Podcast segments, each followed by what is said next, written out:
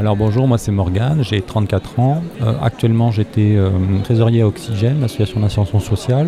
Depuis quelques semaines, c'est tout récent, j'ai été fondateur de l'association qui s'appelle l'Effet Bois, une association de menuiserie solidaire, c'est-à-dire qu'on pratique la récupération et la transformation de bois issus de palais de chantier par exemple, de charpenterie et autre chose pour en faire du mobilier, des objets du quotidien.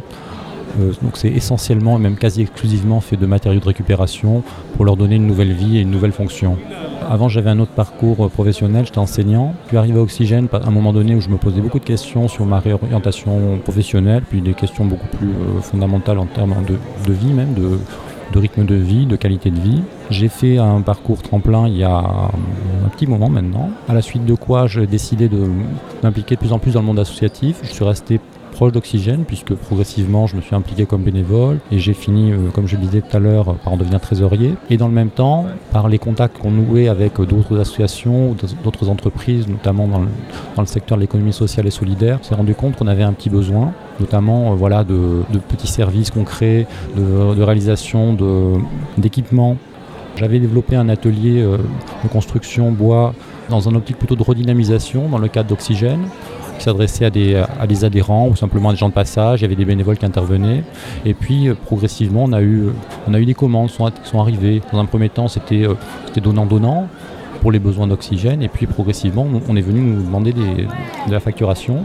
Alors ça a été une commande, puis deux, puis trois, qui venaient d'associations ou d'entreprises. Je peux peut-être donner des noms. Il y a eu, l'épicerie de la recharge à Bordeaux, il y a eu des biocopes euh, comme celui de, de Bouillac, celui de Mérignac-Carlac, et les particuliers qui nous sont passés des commandes pour faire euh, de la menuiserie, des meubles, des, tout un ensemble de rangements.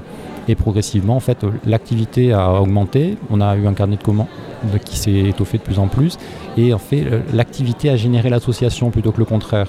Ce n'est pas un projet qui ensuite est allé chercher de l'activité, c'est plutôt l'activité qui a nécessité la création d'une entité euh, nouvelle, qui est devenue l'effet bois aujourd'hui. Le mail, c'est l'effetbois.yahoo.fr.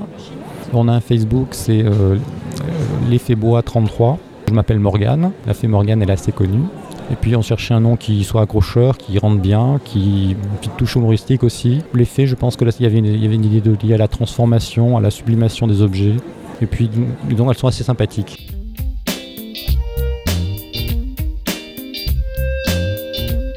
Tout Bordeaux, écoutez, vous avez la parole